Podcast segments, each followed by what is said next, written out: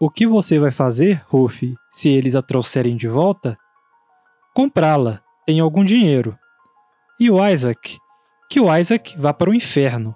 Ele disse isso de modo muito veemente e sentiu dor na lateral do corpo. Seu rosto se retorceu de dor. Então você vai se livrar do homem e possuir a mulher como queria, falei com nojo. Estupro recompensado. Ele virou a cabeça na minha direção e olhou para mim com os olhos inchados e entreabertos. Implorei para que ela não fosse com ele, disse ele baixinho. Entendeu? Eu implorei. Não disse nada. Estava começando a entender que ele amava a mulher, para azar dela. Não se envergonhava de estuprar uma negra, mas se envergonhava de amar uma negra. É, nesse diálogo bem pesado da obra Kindred, temos um recorte do tamanho da brutalidade racista nos Estados Unidos do século XVIII. O livro, escrito por Octavia Butler, nos conta a história de Dana. Ela, uma mulher negra, certo dia viaja no espaço-tempo, indo do ano de 1976 da Califórnia para o ano de 1815 em Maryland.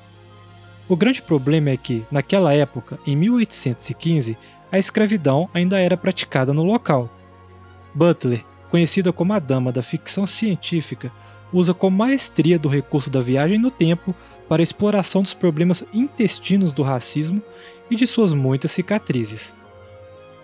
Como sempre, uma rápida introdução. O meu nome é Matheus e eu estou aqui com o Davi, e você, caríssimo ouvinte, está no Ficcionários, um podcast sobre livros.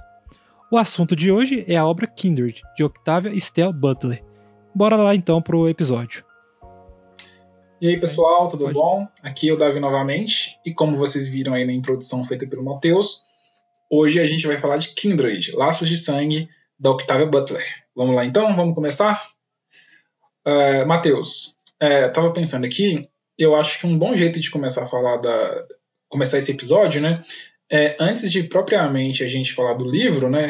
Do Kindred, acho que vale a pena a gente dar um, falar um pouquinho sobre quem é o Octavia Butler, né? É, contar um pouquinho sobre ela para o pessoal que ouve conhecer que né, a gente, né, às vezes tem alguém aí que não conhece Octavia Butler. Aliás, se você não conhece, já dá um spoiler aqui, vale a pena conhecer que a gente gostou muito da autora. É, e eu acho que trabalhar um pouco da vida da Octavia é especialmente relevante porque o Kindred ele tem um, um certo caráter autobiográfico muito forte. Sim. Existem paralelos diretos entre a protagonista Adena e a própria Octavia. Por exemplo, é, na, na obra, né, a Adena ela pega vários trabalhos de meio horário. Ela é uma escritora, a protagonista, e para conseguir escrever, ela pega vários trabalhos de meio horário, pra, e que são trabalhos mais manuais, que não ocupam muita mente, justamente para ela conseguir acordar muito cedo e ter a mente descansada para escrever. É, que é um expediente. É, tipo, três, duas, duas, três da manhã. Muito cedo mesmo. E, e esse expediente era algo que a própria Octavia fazia. Então, ela fazia exatamente isso. Ela pegava esses trabalhos, acordava nesse mesmo horário para escrever os seus livros. E então eu acho assim que é muito impactante porque isso aí é algo que é da própria vida da autora e que foi transposto de forma direta para o livro. Sim. Então vamos lá, né? Ah, quem é Octavia Butler? Né? Octavia Butler, ela é uma, é uma, uma escritora norte-americana. Ela infelizmente já faleceu, faleceu em 2006. Ela era negra, pobre, de origem bem humilde. A mãe da Octavia era empregada doméstica. O, o pai era engraxate. Inclusive, ela ficou órfã de pai muito cedo, né? O pai morreu também na infância da, da Octavia. E, e ela decidiu muito cedo que ela queria escrever, né? Ela conta-se né, uma anedota e tal, de que ela assistiu um filme de ficção científica muito, muito, muito, muito ruim, e ela pensa assim, olha, se, se, se alguém foi pago para escrever esse para escrever isso aqui, eu, eu, eu, eu consigo escrever coisa melhor, eu consigo receber escrevendo coisa melhor do que isso aqui. É, e, e, e é isso a Octavia, então, basicamente, ela saiu um pouco da. Ela, ela, ela, ela, desbravou caminhos, né? Que ela começou a escrever. E não só escrever, ela começou a escrever um gênero literário que é, é basicamente dominado por homens brancos, né? Ela começou a escrever ficção especulativa, né, ou ficção científica. É, é um gênero aparente, aparentemente não, né? Efetivamente é, dominado por homens, dominado completamente por né? homens brancos. E o que é interessante é que ela ganhou esse título, né? Que é Dama da Ficção Científica. É, porque ela foi considerada a primeira. A primeira dama, eu é, acho, Ela foi considerada a grande escritora negra de ficção científica. Ela é meio que, por muita gente, é considerada a mãe, a mãe de todo um subgênero, né, que é o afrofuturismo. É, e é aquilo, é, as obras da Octavia Butler são todas obras que trabalham muitos esses assuntos de ficção científica, mas sempre mesclados com comentários sociológicos, comentários sociais sobre racismo e feminismo. Então, ela até fala, né? É, se não me engano, ela disse isso efetivamente em uma entrevista, que o público dela seriam basicamente pessoas negras, mulheres feministas e fãs de ficção científica. É, sim, inclusive, sim. cara, eu acho que a primeira. Nesse livro dela, no Kindred, né? Tem tem uma frase antes de começar o livro que é uma frase muito muito poderosa que eu acho que meio que marcou toda a trajetória dela, que é comecei a escrever sobre o poder porque era algo que eu tinha muito pouco. Então a gente vê como que essa escritora é, teve essa gana para começar a escrever, vem de uma família pobre é, e começou a escrever sobre o poder justamente para conseguir, para ter, de certa forma, uma agência sobre esse mesmo poder. É... Sim, é essa reflexão é, assim, é sensacional. Assim, a origem. E, e uma. A, a Octavia, né? E aí eu acho que já entrando um pouco mais especificamente sobre o Kindred, eu acho muito interessante a história. A gente sempre aqui no podcast, a gente sempre faz. Tem, a gente abre um parêntese né, para falar ah, por que, que o livro foi escrito, né? como o livro foi escrito, como a ideia surgiu. A gente sempre tenta colocar essa informação nos episódios. Né? É, a história de como Kindred, esse livro específico, surgiu, muito interessante. A Octavia, ela nos anos, acho que nos anos 60, anos 70, não sei, ela já estava frequentando a universidade, né? E, e aí ela e, e tinha, né, dentro da universidade um, é, um movimento negro, né? E ela, e ela se deparou com, com, com um rapaz, um jovem negro, né? Fazendo um discurso inflamado, né? É, falando como que é, meio que, que, que, tra, que, tratando com certo desdém a questão a questão escrava, né? Ele, fa, ele, ele, ele dizendo basicamente que os negros é, de antigamente, né, os negros que foram escravizados, eles foram é, fracos por se deixarem escravizar. É, ou, se, ou, seja, né, aquela coisa, se fosse eu, eu não tinha deixado. É, basicamente isso. Né? E aí a Octavia, ela, além, com base nessa ideia, ela quis escrever um livro retratando como era efetivamente você passar por um processo de escravidão. É com base nessa, nesse contexto que a Octavia ela escreve Kindred para tentar mostrar para a gente, né, para o leitor, uh, que, que numa realidade uh, onde escravidão existe, as coisas não são tão simples assim. Né? E é aquela questão, né? O sobrevivente, cara, que tá nessa situação conseguindo sobreviver o dia a dia, ele também é o herói. E toda toda a literatura dela, né, pelo assim, a gente só leu esse livro, então é difícil falar por toda a literatura dela, mas pelas conversas que a gente tem, pelas pesquisas que a gente fez, toda a literatura dela, basicamente, a, o personagem principal, ele é um sobrevivente. É, para justamente ela tá, olha, sobreviver em uma realidade que te quer te mastigar o tempo inteiro é muito também é, é também uma forma de heroísmo. É, não é só né, um, um, movimento ativo, uma rebelião que é só um heroísmo. Né? O mero ato de você estar ali tentando viver naquele contexto ali já é um ato muito nobre. Então isso vai permear toda a obra dela. E ela escreveu Kindred, que é o livro mais famoso da autora, o mais conhecido aí no mainstream, vamos dizer assim, justamente para dar uma resposta a isso, porque a Dana é uma sobrevivente. E a gente isso fica muito claro na história, né? Sim. É, eu acho que agora a gente já pode partir é, para o livro em si, né? O que, que o livro trata, né? É, o elemento de ficção científica, a Octavia Butler, ela é uma escritora de ficção científica, né? e o elemento de ficção científica em Kindred é a viagem no tempo. Apesar de, né, a gente já pode dizer aqui, que a viagem do tempo é, ela é utilizada no livro muito mais como um recurso para fazer a história acontecer, né?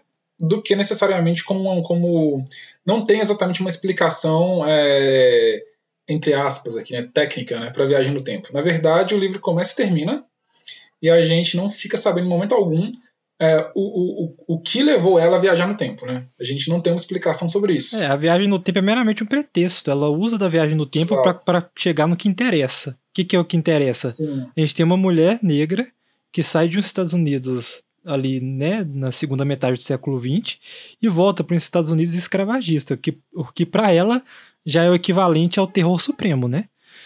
Exato. É, é essa questão de não explicar o, a razão da viagem no tempo, ou os termos, né, da viagem no tempo, não é, um, de, é de forma, não há de forma alguma um defeito do livro, porque o, o, o objetivo do livro na verdade é outro. O objetivo do livro é, é, é falar da experiência escrava, né? E, e, e, a, e, a, e a viagem no tempo, como a gente disse, é uma mera ferramenta. Né? Ah, então, o que, que acontece? A Dana, que é a protagonista do Kindred, ela é uma escritora uh, que, no aniversário de 26 anos dela, ela é, ela é sem nenhuma explicação, ela é transportada para uma fazenda né, no sul dos Estados Unidos, anterior à Guerra Civil. E nessa fazenda, ela, como mulher negra, ela passa a ser considerada automaticamente uma, uma escrava. É, e é importante ah, até fazer uma parte aqui pro ouvinte, porque o que acontece? Juridicamente, nessa época, lá nos Estados Unidos, a gente tinha os estados do norte, que eram estados mais liberais, em que a escravidão já não era mais praticada, e os estados do sul, que eram mais escravistas, né? Lá havia, de fato, escravidão institucionalizada e tudo. E por que, que eu resolvi fazer esse à parte? Porque nessa época aí, se uma pessoa negra ela estava na rua e não tinha papéis de alforria, ela era presumida escrava. Então era o contrário, né? Se você não tem os papéis te liberando, você é escravo. E, e ela, obviamente, pega de surpresa nesse contexto de viagem no tempo, ela não tinha esses papéis. Então, para todo mundo naquele mundo ali, ela era, uma, ela era uma escravizada como qualquer outra, né? Sim. E qual que é a questão do livro? A Dana não, não é que ela simplesmente volta para um período aleatório do tempo. Ela, a viagem do tempo que a Dana faz é sempre ligada a um, a um, a um outro personagem do livro, que é o, o, Rufus. No primeiro momento, eles encontram o Rufus ainda criança, né? Coisa de 4, 5 anos de idade, se afogando no rio. E, e o Rufus é um, é um menino branco, pai do, Ruf, do Rufus. Do, ele é dono da fazenda onde a história se passa uma fazenda, obviamente, com escravos. O pai dele é dono de escravos. E o Rufus, no começo da história, é uma criança.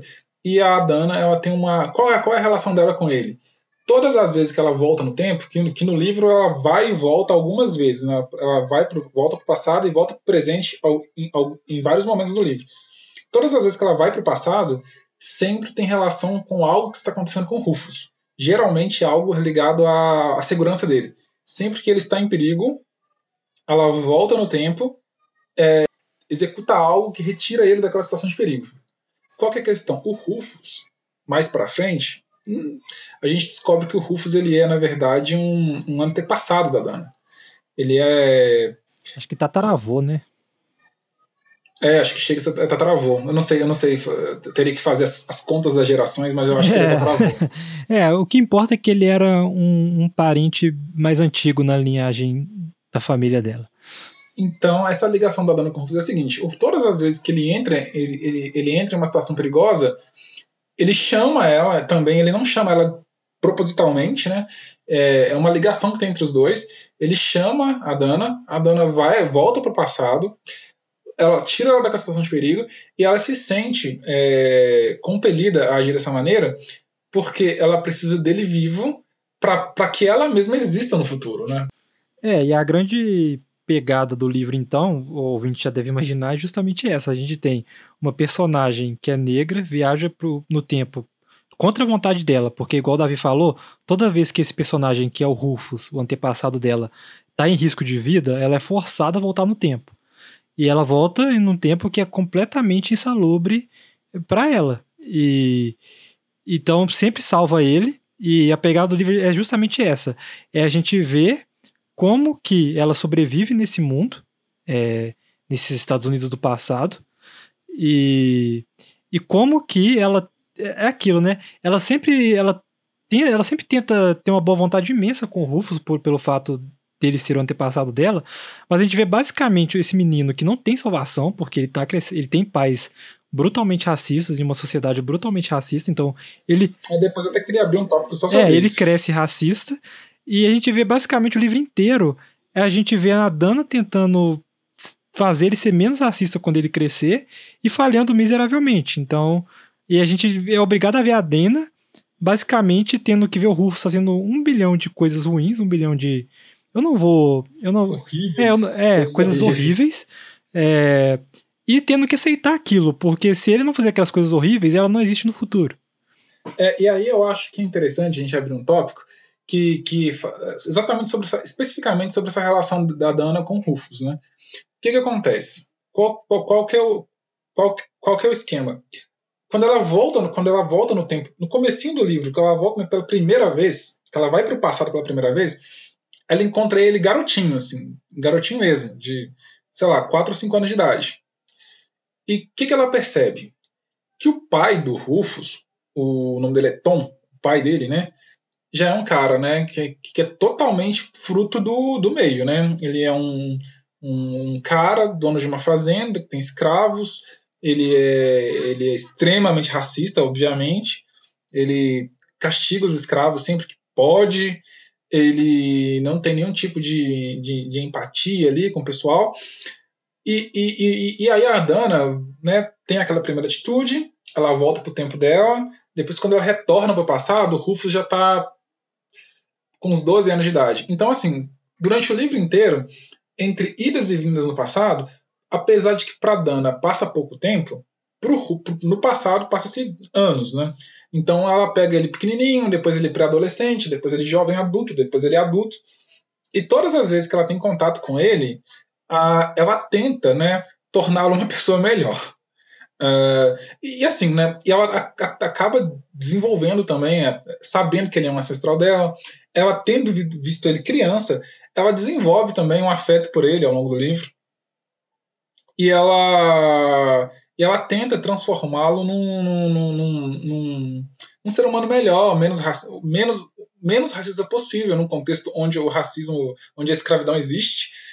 E, e, e é o objetivo dela. Ela tenta torná-lo. Ela pensa assim: já que o Rufus vai assumir a fazenda depois que o pai morrer, pelo menos que ele assuma essa fazenda como uma pessoa melhor do que o pai dele. É, basicamente, o pensamento dela é esse. E eu queria abrir esse tópico porque é, eu, acho, eu achei muito interessante o jeito que ela trabalha isso, a Octavia, de que por mais que a Dana se esforce para tornar o Rufus uma pessoa melhor, todo o esforço dela são atos pontuais. E, e atos pontuais não conseguem é, superar o cotidiano de ninguém. É, e aqui a gente até entra já fazendo um paralelo com o episódio anterior, porque a gente Nesse podcast, tudo é caso pensado. já falamos é isso aqui. calculado. só que não. Super calculado, é, só que não. E é aquilo, né? No, no Só é para Todos, que foi o último livro que a gente leu, a gente viu como que o racismo naquele livro ele é tratado de uma forma muito ruim, porque ele reduz a questão do racismo a uma questão que dá para ser resolvida por meio de atos individuais. E esse livro ele já pega essa noção e descarta completamente, porque a gente tem a Dana, que no contexto do livro é meio que um super indivíduo, porque ela tem informações privilegiadas do futuro. E, e a gente tem aquele indivíduo que tenta de tudo para fazer aquela criança crescer o menos racista possível, e ela falha miseravelmente, ela não consegue, porque é um indivíduo contra, uma, toda uma estrutura, uma estrutura que privilegia basicamente atos racistas. Então, ela tenta, a gente vê ela tentando, a gente torce para ela, e no final, a gente é frustrado porque não dá certo. Ela falha. Então, assim, esse livro ele já trata a questão do racismo. Não poderia ser diferente, né? É, é, tudo que coisas que ela vivência, né? A Octavia Butler, já sendo uma mulher negra, já tendo, já tendo, tendo a racismo, vida dela né? bem passada por isso. Ela viveu racismo, então ela, ela, entende de verdade as implicâncias desse fenômeno. Então ela já não comete os mesmos erros que a Harper Lee cometeu no Sol é para Todos. Então, já é aqui, já fica aqui essa, essa questão, né? Porque fica muito claro, né? Inclusive, isso é abordado de forma direta no livro. Tem frases, é, falas dos personagens no livro em que eles falam: olha, você é só uma, você não vai conseguir mudar aquela sociedade. Não importa se você tem informações privilegiadas do futuro. É, tem um diálogo específico sobre isso que ela tem. A Dana, a Dana ela é casada, né? No, no, no futuro. Inclusive, o marido da Dana, ele é um homem branco. É, Kevin, no livro, os dois são casados. Os dois são escritores, inclusive. Tem um diálogo específico sobre isso, que, que a Dana fala pro Kevin, assim, que ela gostaria de, de passar um pouco mais de tempo com o Rufus no ano passado para torná-lo melhor, né? E o Kevin fala: é, tomara que você consiga, mas eu duvido muito que você vai superar o mundo que ele vive. Porque você é um indivíduo e, e lá é todo. E lá é, em todos os lugares que ele vive, em, todos, em todas as relações que ele vai ter com o pai, com a mãe, com os outros, com os escravos, com, com, com, os, com os, amigos, com, com tudo, vai reforçar a ideia racista nele. Exato. E a gente vê, né? Porque o Rufus, quando ele era uma criança, ele já era racista, né? Aos 12 anos, ele já era muito racista. Só que a gente vê Sim. que, por exemplo, ele tinha amiga da Alice, ele tinha o, o, o Nigel também, se não me engano, era o, o Nigel, que era o nome do outro menino, né? Nigel e, e a Alice, sim, quando sim, ela era, eram, que eles eram amigos. tipo assim, você vê que é uma criança ali que tá na, todo naquele processo de né, de absorver essas, essas informações do meio em que ele vive e que ainda tem salvação. E a Dana reconhece que naquele, naquele momento ali, aquele indivíduo ainda tem salvação. Só que, na medida dos vais e vens do livro, né, ela, ela alterna idas para o presente com voltas para o passado e no final do livro o Rufus tem quase 30 anos, né? E a gente vê que no final não adiantou basicamente nada, assim. E é muito frustrante, velho, porque ela teve um esforço imenso. Não, a... é porque quando você vê ele criança, você, você vê salvação nele, sabe? É, sim. É, mas... Ah, pode falar, pode falar. Não, não, pode continuar. Eu só ia fazer um comentário para mais ia dizer mais do mesmo. Pode continuar. não, mas é isso, saca? É eu acho que esse aspecto do livro já demonstra que ele já vem com uma abordagem muito mais responsável sobre esse assunto em relação ao To Kill a Mockingbird, né? Ao, é, enfim, mas assim, voltando mais pro, pro enredo, né? E aí, quando tem essas questões, a Dana volta no tempo, ela sempre em situações onde o Rufus corre perigo, e aí a gente conhece os personagens do livro, né? E eu acho que uma outra personagem no livro, que é uma personagem que a gente tem que citar, que ela tem muita importância no livro, é a Alice, né? Eu chamo de Alice porque estou falando né, com, com, com, com sotaque português, mas acredito que deve ser Alice, né? Sim. Quem é, quem é a Alice ou Alice, né? Ela é uma, uma, uma mulher negra uh, que na infância ela era negra livre. Tem que destacar isso. A Alice era mãe, a filha de uma mulher negra livre e a Alice, ela era na, infância, durante a infância, ela desenvolveu uma amizade com o Rufus. À medida que eles vão envelhecendo, o Rufus vai desenvolvendo uma atração pela Alice. Ele vai passando a, a querer é, ela como mulher, não como amiga. E, e a Alice passa a rejeitar o Rufus. E é aí que eu acho que é o ponto de virada pro personagem. É aí que, que eu acho que tudo vai pro, tudo vai pro saco. A, a, a vaca vai pro brejo é aí. Por quê? E aí a gente faz uma ligação direta com o trecho que o Matheus leu no, no, no, início do podcast. A Alice, como vocês já devem ter percebido, a Alice também é uma, é uma antepassada, uma ancestral da Dana. O uh, que, que acontece? A Alice ela rejeita o Rufus, porque ela é ne negra, mas livre. Ela rejeita o Rufus e ela passa, a, ela casa com o Isaac ou Isaac, né? Que é um escravo da fazenda do Rufus.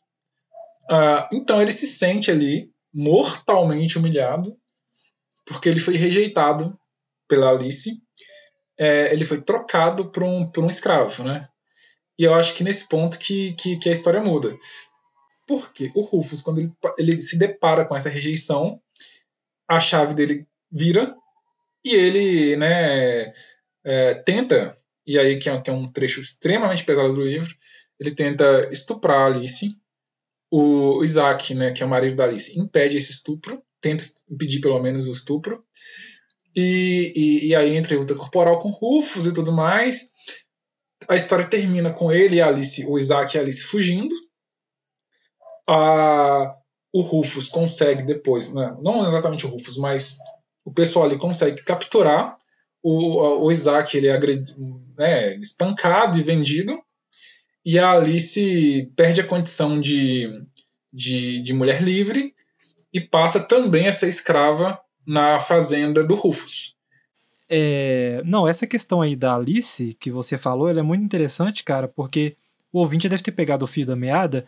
Se de um lado a gente tem a Alice, que é uma ancestral da Dena, e do outro lado a gente tem o Rufus, que também é um ancestral da Dena, e os dois não se batem, e ele, ele a estuprou, a gente sabe que a Dena, então, ela acaba sendo fruto de um estupro. É, a, a avó da Dena, né, a Agar, ela basicamente, que é a filha da Alice, ela só nasce porque o Rufus sistematicamente estupra a Alice ao longo da obra. É, e é muito triste a gente ter que ver a Dena ter que suportar essa realidade. Porque essa é uma realidade que permeia né, as relações raciais, né, basicamente no mundo em todo que adotou esse sistema, e demole aquele mito do, da democracia racial, né, que é muito, por exemplo, espalhado por Gilberto Freire em Casa Grande Senzala, que né, é aquele negócio de celebração do, do da diversidade, é, né? da miscigenação como uma coisa boa. Que não, assim, na verdade, tanto isso é muito atual no Brasil também, porque tanto lá nos Estados Unidos como aqui no Brasil, é a, a miscigenação ela foi fruto de estupro. É, não, foi, não foram relações consensuais aí. E o livro, então, ele, mais uma vez, ele. ele, ele a, a autora. Isso é interessante, cara, porque a escrita do Kindred é uma escrita sem muito rebusca, a autora não é muito rebuscada em suas palavras, é uma escrita muito clara. E, e sei lá, você tá lendo assim, é uma escrita tal, clara e simples, do nada vem um, coisas brutais acontecendo e fica assim. Nossa, isso que aconteceu foi muito pesado. e, e essas coisas brutais, às vezes, elas são de repente, e são de repente porque, por exemplo, o negro, para ele sofrer uma, uma consequência brutal, ele precisava fazer muito pouco. Sim, sim. No caso, tem até uma parte que é que ilustra bem esse ponto, é que a Dana, né, ela, ela, ela é uma escritora e, e obviamente ela não se encaixa naquele mundo ali, né? Todo mundo nota que, por exemplo, ela usa calça, que para época uma mulher usar calça já era difícil, uma mulher é, negra escravizada ela era com as roupas que ela estava usando no momento presente, né? É, é exato. E todo mundo estranha ela, estranha o fato dela falar de uma forma mais rebuscada em relação às outras pessoas escravizadas ali, que, obviamente, por serem escravizadas, não tiveram uma educação formal a ponto de aprimorar né, a dicção e etc. E, mas por que eu tô falando isso? Porque a Dana, na primeira vez que ela é açoitada, inclusive que é uma cena muito pesada, porque o, pro ouvinte que não leu, o Tom Whaling, que é o dono da fazenda, tem uma hora que ele chicoteia ela. Tem mais de uma hora, na verdade, mas a primeira vez que ele chicoteia ela, ele a chicoteia porque ele pega ela lendo. Então é qualquer coisinha mesmo, entendeu? Sim, eu acho que isso é parte, da, é parte do, do, do objetivo do livro mesmo. para mostrar que não é porque você. É, é, é, é, não é porque você, você, você, você vivendo hoje no, no, com o conforto de não viver num mundo, num, mundo onde escravidão existe, que você, você não é porque você vive aqui e você se vê como alguém capaz de resistir ao processo de escravidão que na prática você vai conseguir fazer isso não. Ah, ah, o, eu acho que o grande lance do Kindred é mostrar que num mundo que quer o tempo todo te triturar, né? Se você consegue sobreviver, você já você já tá, você já é um grande, você já está conseguindo conseguindo é, executar um grande ato de resistência mesmo. É, e aí, Matheus, um outro tópico que eu queria abrir aqui, que eu, que eu acho que é interessante pra caramba, e a gente até falou isso é, offline, né? É que, né, como a gente já tinha explicado, a, a Octavia ela é uma escritora que está inserida ali dentro da ficção científica, né? É, e que enquanto para e que esse, que esse cenário de ficção científica é dominado né, basicamente por homens brancos né? enquanto você vê não que enquanto você vê no mundo da ficção científica é, escrita por homens brancos, né?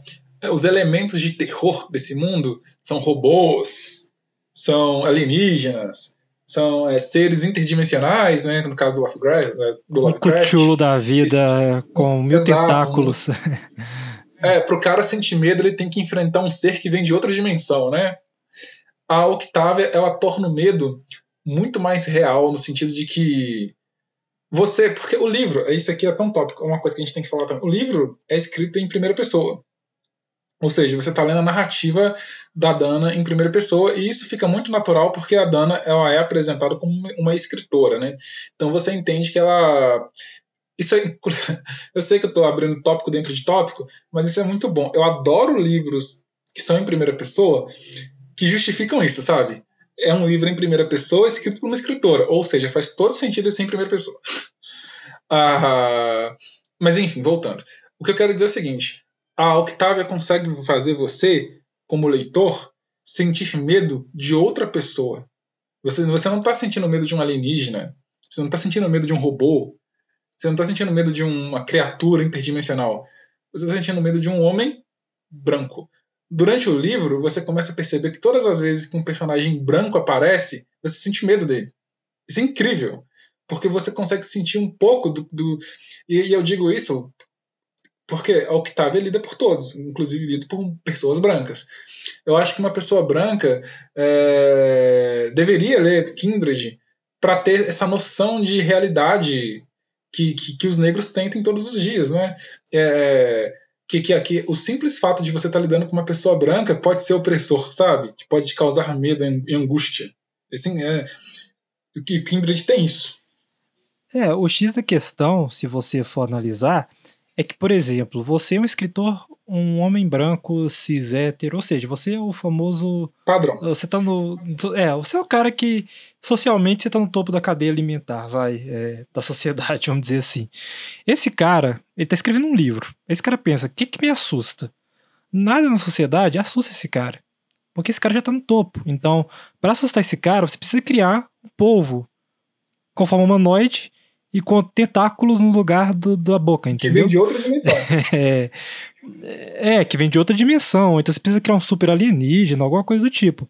Agora, para assustar pessoas que estão mais embaixo dessa pirâmide, para assustar alguma minoria, cara, você pode tratar fenômenos reais. É isso que esse livro faz. Esse livro simplesmente pega, olha, existe esse fenômeno real, que é assustador para a minha minoria, no caso as pessoas negras do Octavia Butler, e eu vou retratar como esse fenômeno ele é assustador. Eu não preciso inventar um povo de oito cabeças para te mostrar isso. Basta colocar um homem branco armado. É, basta colocar um cara branco com um capataz, né? O, assim, cara, isso é muito, muito presente, porque é, tem o Tom Whaley, que é o dono da fazenda, e toda vez que esse cara aparece, velho, eu, meu coração dava uma apertada, porque, tipo assim, ele, no livro, ele é, ele é o símbolo supremo da, da, da, autoridade branca no livro, porque ele é o dono, o pai do Rufus, o grande dono dos escravos daquela, das pessoas. Ele chicoteou a Dana porque ele tava lendo. Mas enfim, tem o Tom, né, e ele representa todo esse esse supremacismo branco da época, e toda vez que ele aparece, velho, você treme. Esse cara, ele é assustador, ele é assustador. E ele é um cara branco, ele é um cara branco, é, que não é um monstro, é um fruto da época dele. Ele não é um monstro, ele é um homem branco, fruto da época dele. Porque isso, isso que é muito importante a gente enaltecer, porque... Não, ele é, e ele é um cara médio naquele contexto, ele não é especialmente mal, não. Ele é um cara normal naquele contexto. Inclusive, tem até um momento do livro que o Rufus, quando está descrevendo o pai dele, ele fala é, que o pai dele, comparado com outros caras, o pai dele é de boa. Sim, sim. cara, isso é muito sem noção, porque a gente, a gente vê que exatamente isso. Tipo assim, o Rufus, ele tem muito medo do pai dele também, porque o pai dele é o pai dele, mas ele ainda enaltece essa questão de que o pai dele, por exemplo, quando ele faz uma promessa, ele cumpre. E o fato do pai dele fazer esse mínimo assim é visto como algo super nobre por, pelas pessoas brancas, sabe? Porque tem uma hora lá no livro que o. Basicamente acontece o seguinte: tem, tem uma hora que ela volta pro passado, a Dana, e o Kevin, que é o marido dela, volta com ela, porque tá segurando nela no momento. E, e depois ela, ela volta pro presente de novo e o Kevin fica preso no passado. E o Kevin fica preso cinco anos no passado. E quando, e quando ela retorna de novo, né, para esse contexto, lá pro 1815, o Rufus fica de mandar uma carta pro Kevin falando que ela havia retornado. Só que ele não manda, porque ele quer ter, ter ela para ele, ele é muito possessivo com a Dena, ele não manda a carta. Mas como o Rufus prometeu para ela que mandaria, o pai dele, que é o Tom, cumpre essa promessa, pelo fato de que, olha só como que o Tom é nobre, ele, ele deu a palavra para uma pessoa negra, até, até para uma pessoa negra, né, que naquele contexto é inferior ali, e ele cumpriu. E tipo assim, isso é visto como esse mínimo do mínimo do mínimo é visto como um biscoito imenso, é visto como algo muito nobre. Tom, Tom era um biscoiteiro aqui. É, velho. Aí você fala, caramba. Não, e outra coisa, é, eu acho que dá para fazer nesse, né, nesse tópico uma outra relação com o Sol é para Todos. É, enquanto no Sol é para Todos, não estou dizendo que o, o Atticus era, era, era parecido com o Tom Welling. Não era. Assim, é, é, até porque eles eram de, de momentos históricos diferentes, né? Mas o, o, o enquanto no Sol é para Todos você vê um homem branco sendo super valorizado por, por, por atos individuais, né? No Kindred, você vê que a autora demonstra que o, o fato de ele ser de ter uma característica considerada boa, ah, ele sempre cumpre as promessas dele, mesmo que ele faça essa promessa para um negro.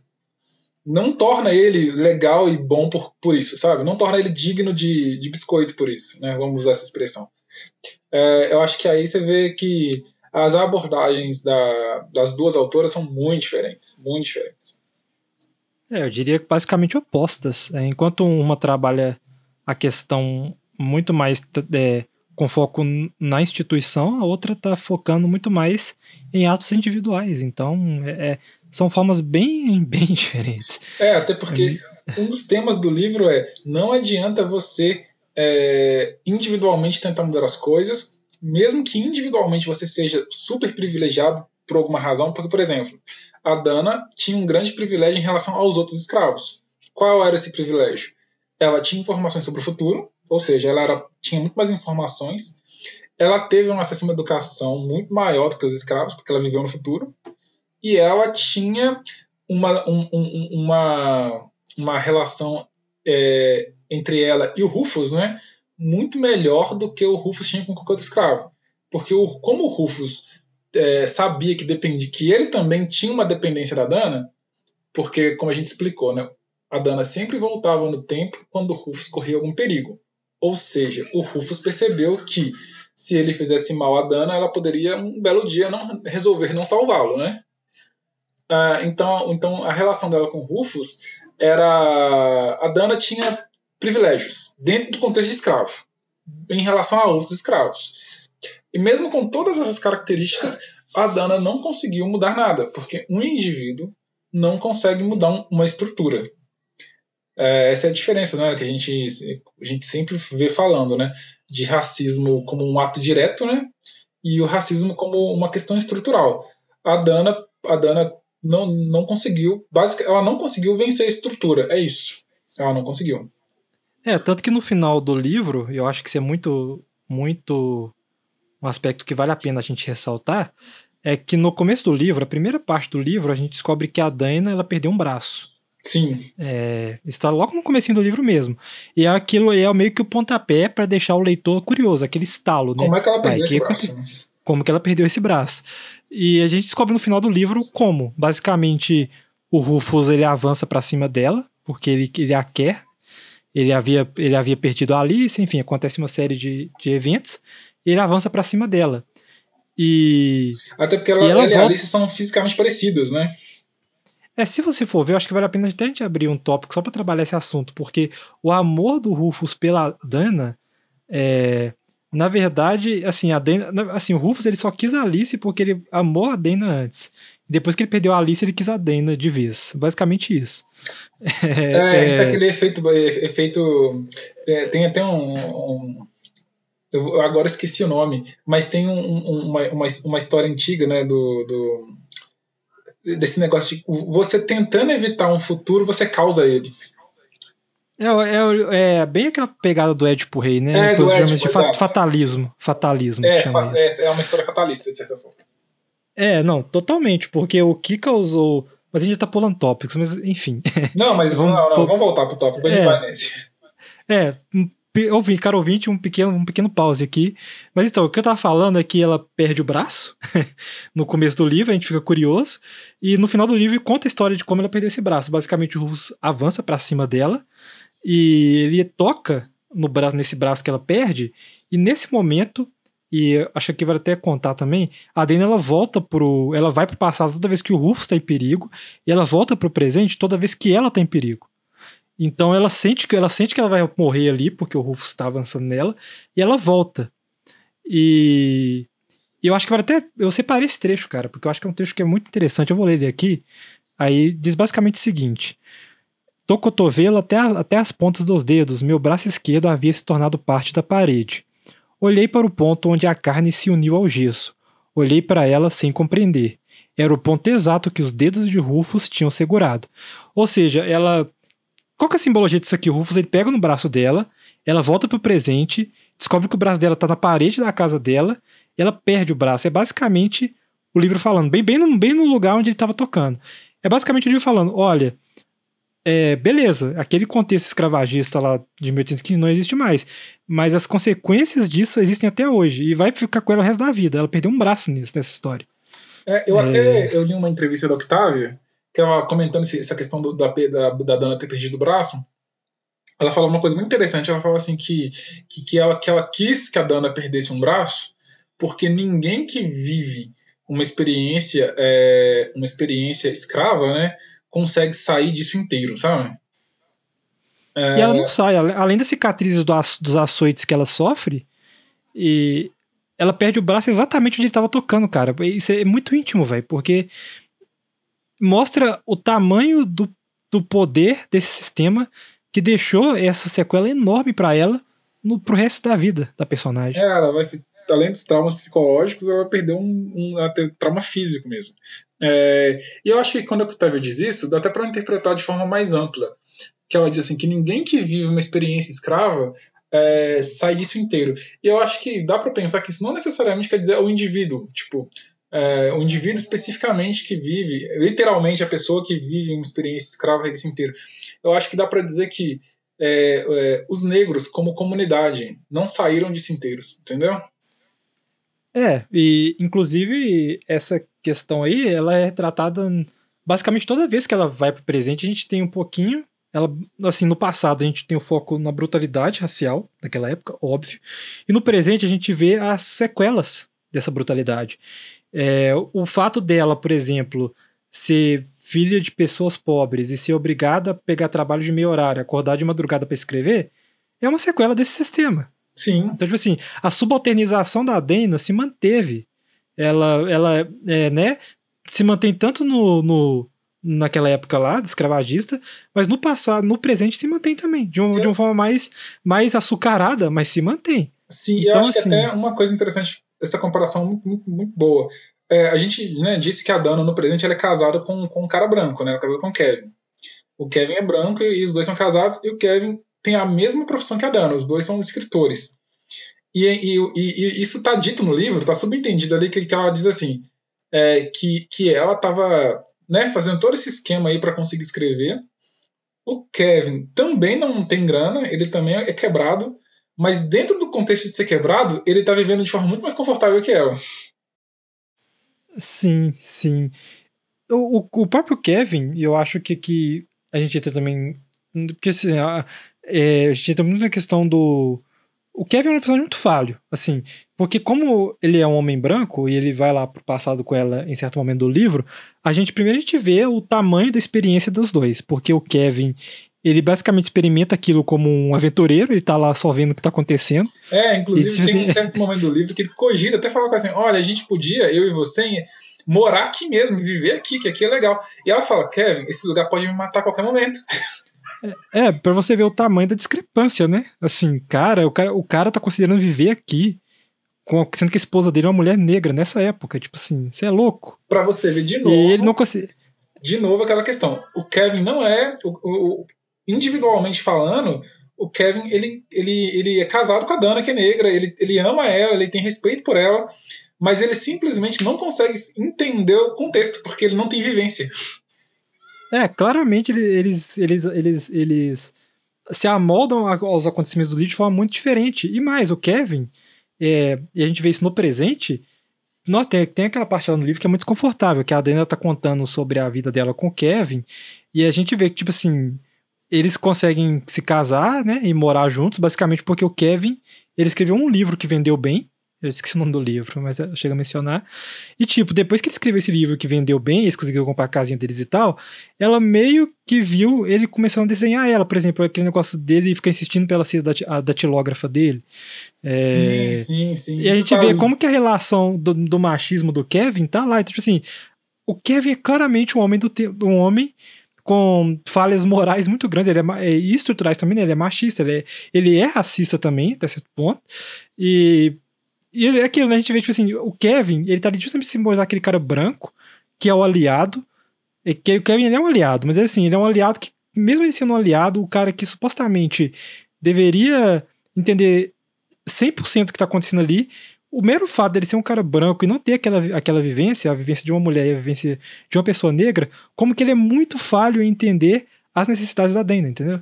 Não, e uma outra coisa também, né? Eu acho que o Kevin, tanto quanto o Rufus, é, é, é, é mais uma é mais uma é, é a autora nos mostrando que as pessoas são frutos do tempo e do contexto. É, enquanto enquanto o Kevin Kevin por exemplo, apesar de ou seja, ele, o Kevin é um homem branco dos Estados Unidos da década de 70.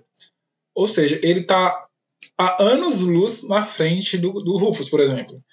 Ele, no, ele, vive num mundo onde não existe mais escravidão, onde que, apesar dos pesares, porque tem, como o Matheus explicou, a relação dele com a Dana é mal vista pela família dele, por exemplo, e de certa forma é mal vista até pela família da Dana também. Apesar dos pesares, o, o, ele pôde se casar com a Dana, eles vivem juntos. E, é demonstrado no livro que ele, que ele gosta dela de verdade, ele, ele, ele, ele ama ela e tal, mas mesmo assim o, o contexto e o tempo fazem ele ter os defeitos daquele contexto, daquele tempo. O, como o Matheus muito bem explicou, chega um momento que ele começa a usar a superioridade dele de já ter escrito um livro para fazer a Dana fazer trabalhos trabalhos é... trabalho de secretária dele mesmo secretária né? dele é, é, é basicamente e, enquanto por exemplo no contexto dos escravos o Rufus simplesmente ordenava que a Dana fizesse algo o Kevin pedia mas o simples fato de ele achar que, que, que pode pedir isso para ela já demonstra que tem ali uma relação de poder acontecendo. Uh, isso é muito interessante, assim. É aquela coisa, né? Todos nós somos frutos do nosso tempo e do nosso contexto. E atos individuais são podem fazer, podem ter algum tipo de efeito, mas é muito difícil você vencer a estrutura. Eu acho que Kindred é, é isso. Em, em parte, Kindred é isso, pelo menos. Até porque o final do livro é uma derrota completa. Ela perde o braço, ela é toda cicatrizada. Ela é... não consegue ajudar nenhum dos amigos negros que ela fez. Ela não consegue ajudar ninguém. E, tipo assim, é um final melancólico. Né? O Alice River não tem aquele final catártico. Tipo, não, deu tudo certo no final, que legal. Pra... Não tem. Assim, é só um final melancólico. O livro termina e termina exatamente do jeito que começou. Porque, tipo assim, olha, essa história aconteceu, mas assim, não tem como, não tinha como ela fazer nada para vencer aquelas, aquelas instituições. O fato, o fato de Adana ter voltado no tempo não alterou o fluxo da história para a escravidão se tornar uma coisa melhor. Não. A escravidão foi horrível do começo ao fim, com dano ou sem dano. É isso, entendeu? É isso, é isso. É, acho que a gente pode, né? Não sei se cabe a gente contar o final em detalhes, mas basicamente é o seguinte: acontece um evento X a Dana, que a Dana perde o braço, ela volta, ela volta no tempo.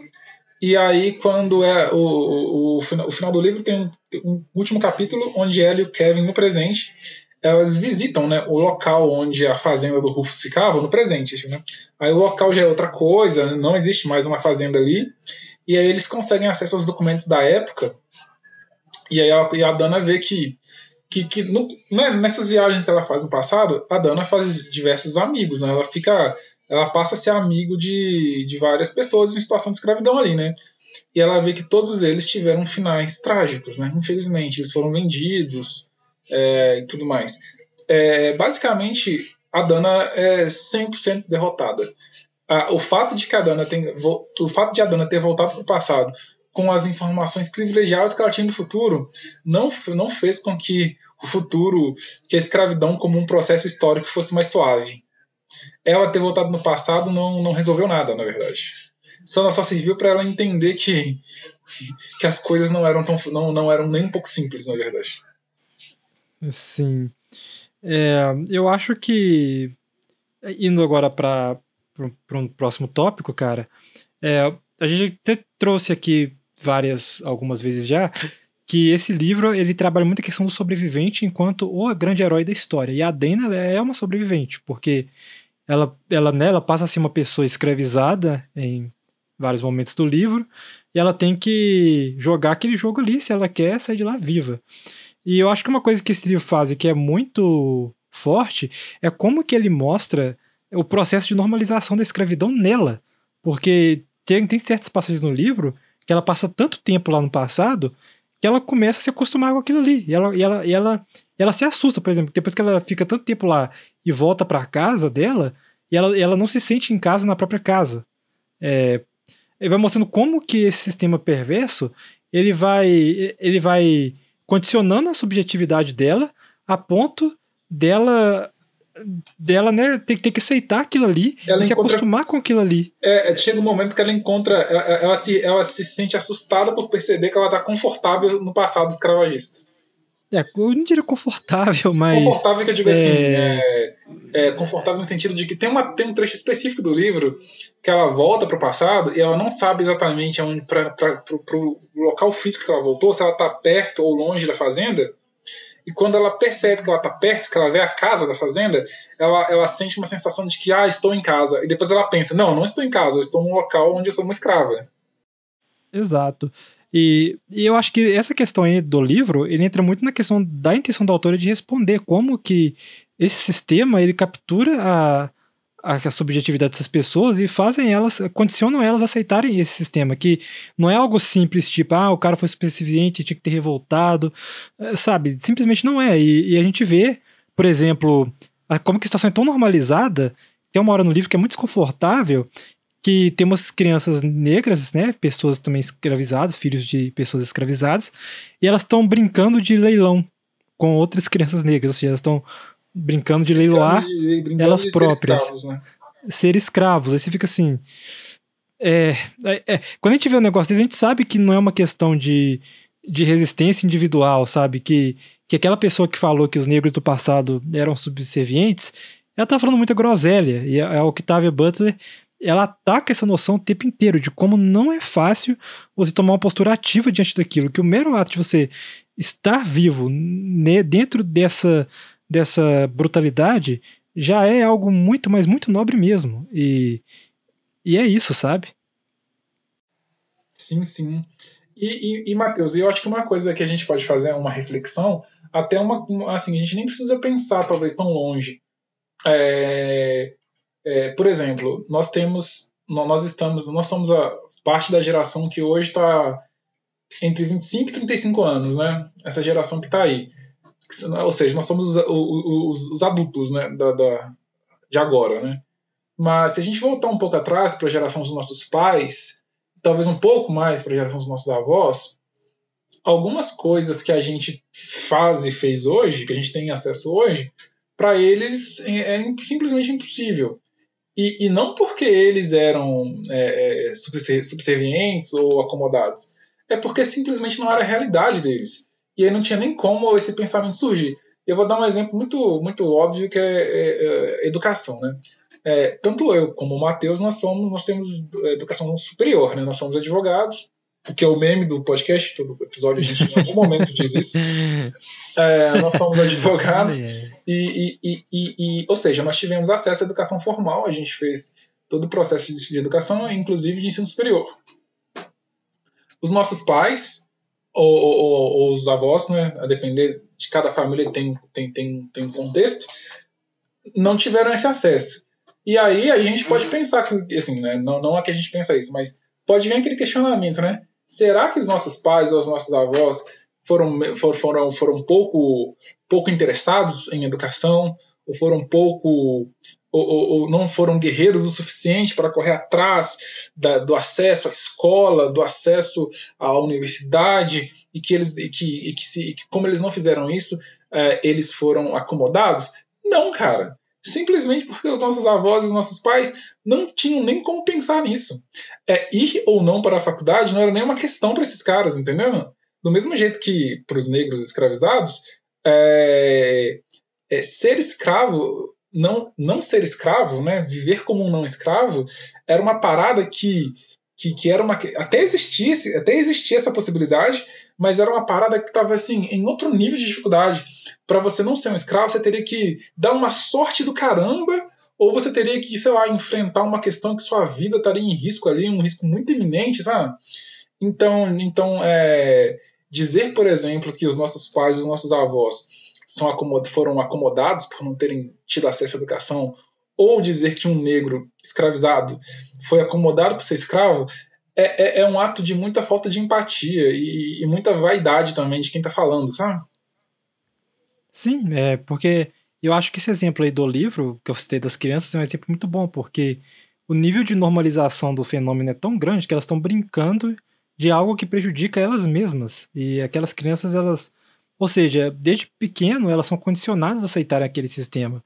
E para você quebrar essa corrente, exige um esforço consciente muito forte. É, então, assim, você não dá pra você cobrar dessas pessoas, cara, esse tipo de coisa, sabe? Simplesmente não dá, velho. É, porque você, às vezes, por exemplo, um, um, um, um, homem negro dos anos 2000, né? É, uma pessoa negra dos anos 2000, ela, ela, tem, ela tem todo uma, um, um, um processo de pensamento que é fruto do tempo dela. É, uma pessoa negra dos anos 2000, ela, ela tem acesso a certos tipos, eu não, não digo nem informação, a, a, a arcabouços de pensamento mesmo, que simplesmente eram inacessíveis ou inexistentes para um homem negro de 1700 bolinha. Então você cobrar que um homem negro de 1700 bolinha é, resistisse à escravidão, porque a escravidão é um ato, é um ato é, indignante, porque é de fato, é você exigir que um homem negro de 1700 bolinha é, pense como você dos anos 2000. Isso é impossível, cara. Pois é, é uma exigência muito. É, pes... é, é atroz, é, é, é, é muita é real, de né? empatia, né? na verdade. Sim, sim. Mas então, eu acho que a gente já pode encerrar esse episódio. E aí, você quer falar mais alguma coisa, Davi? Ah, eu queria abrir um tópico, mas já tá uma Ah, não, pode abrir. Não, mas não, é, não. é, rápido, é rápido, é coisa assim, de dois minutinhos. É, então só, bora, bora lá. Eu só tamo, queria tamo, Estamos aqui só na disposição. Eu só queria falar da, das qualidades da Octavia como escritora mesmo. Ah, sim, vale muito a pena retratar esse, esse assunto. E eu acho que isso pode ser rapidinho, a gente tem pouco tempo, mas assim, a, o texto da Octavia é, é um texto. Eu estava até lendo algumas matérias e todo mundo ressalta isso. É um texto muito econômico, né? Ela é bem objetiva. E ela, ou seja, o texto dela é bem seco, bem direto ao ponto. E, e, e, e, isso, por ser seco e direto. Combina com a crueza da violência que ela retrata. É, exatamente. Eu acho que tem até a, essa parada de que ele é cru e, e ela, ela, tá, ela tá usando uma escrita crua para descrever coisas cruas. É, e assim, o texto dela, assim, eu estava lendo o livro, em diversos momentos eu tinha dificuldade para parar de ler, sabe? É, porque o texto é muito, muito, muito bom. É, então, assim, a Octavia Butler é uma escritora excepcional e, e gente, eu acho que ela deveria ser muito mais conhecida do que ela é. Porque, por exemplo, quem indicou esse livro para o podcast foi o Matheus. Até o Matheus me falar dessa autora desse livro, eu não, nunca tinha ouvido falar dela. É... E eu só ouvi falar dela por causa de outro podcast, que eu vou fazer propaganda de novo, que é muito bom, que é o Benzina. Escutem. Sim, eu ouvi Mas... um episódio, inclusive eu voltei lá no Benzina e ouvi o episódio que ele fez sobre o Octavia Butler, inclusive. É, o Benzina é muito bom, cara. Eu gosto muito do conteúdo do pessoal de lá. Mas sim, eu não conhecia a Octavia Butler. E, na verdade, ela foi publicada aqui no Brasil só em 2017, se eu não me engano. Então, é, ela chegou assim, há tempo, é, né? Pouquíssimo tempo. Ela, foi, ela a obra foi publicada nos Estados Unidos em 79 e demorou todo esse tempo para chegar no Brasil. Décadas. Décadas. E, e, é, e, é uma autora assim que tem tudo para ser uma autora assim que vende que vende pilhas e pilhas e pilhas de livro, porque os, o, o, livro é muito rico. Uh, o Kimbridge, que a gente leu, né? O livro é muito rico. A, a, a escrita da autora é deliciosa de acompanhar. Você vai, como eu, como eu falei, em diversos momentos eu estava sentindo até um pouco de dificuldade para largar o livro. E, e, e enfim, gente, leiam Octavia Butler. É, vai valer a pena demais. Assim, a gente leu Kindred porque é, eu acho que o Kindred, se eu não me engano, é o livro mais famoso dela, né? É, sim. O Kindred é o, é o que a gente sempre ouve mais falar, mas. É a porta assim, de entrada para ela, né? É, quem conhece os livros dela dizem que todos os livros são muito bons, que ela não escreve livro ruim. Eu acho que provavelmente a gente vai retornar nela em algum momento nesse podcast. É, eu fiquei super curioso para ler um, uma. Tem, assim, como a Octavia Butler, a gente, tá, a gente até comentou aqui num certo momento do livro que enquanto os homens brancos precisam trazer um alienígena de outra dimensão para causar medo, a Octavia Butler basta mostrar um capataz, um, capa, um homem branco como um capataz, né? Mas sim, ela escreve sobre alienígenas também, né? ela, ela, tem, um, ela tem um, um, uma trilogia, se eu não me engano, que, que fala justamente sobre isso. Que eu fiquei muito. Eu vi, o Benzino, inclusive, fala desse livro. Eu fiquei extremamente curioso para ler esse livro dela. Pode ser que no futuro aí, no, no, a gente volte com mais Octavia Butler aqui no podcast. Então, sim, sim. É, então, acho que é, que é isso, né? É, podemos encerrar aqui? Podemos, claro. Então, bora lá. É, é, pequenos recados, como, como sempre. É, aqueles que. É aquilo, né? A gente sempre. Eu sempre falo que eu, eu agradeço todo mundo que escutou até o final. É, e mais uma vez eu agradeço. E peço que vocês compartilhem esse episódio com os amigos se vocês gostarem do conteúdo dele. E recadinhos é. Quem quiser seguir a gente no Instagram, é, o meu Instagram é Matheus Araújo MG, Matheus com TH. O do Davi é Davi, Luiz Costa, é Luiz sem S, sem Z. É, Davi. É mesmo, porque alguém já é, tinha usado o Luiz. Putz, isso é muito azar, mas tá bom, acontece. É, então, nos sigam lá e também vocês podem seguir a página do podcast, que é o Ficcionários Podcast no Instagram. Vocês procurando a página, a gente tá sempre postando quando sai episódio lá, então você sempre vai ter o feedback é, direto nosso. E então é isso. É, eu gostaria de agradecer novamente e falou, pessoal. Falou, pessoal. Daqui a 15 dias a gente se vê com mais um episódio.